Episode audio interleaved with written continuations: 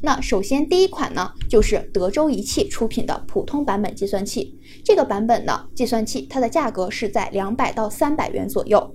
那它的功能呢，也是比较齐备的，所以它的性价比还是比较高的。那么第二款计算器呢，是德州仪器出版的专业版本计算器。专业版本与普通版本在功能上并无任何不同，只不过增加了一些人性化的设计。那么第一个人性化的设计呢，就是按键方面，专业版本的按键是比普通版本的按键更为舒适的。那它们二者之间的差别就类似于普通键盘与机械键盘之间的差别。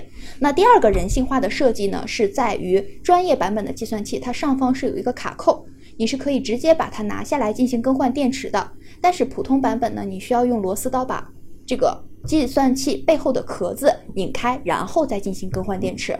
这就是二者之间的一个差别，所以说专业版本的计算器呢，它的卖价大概是在四百到五百元左右。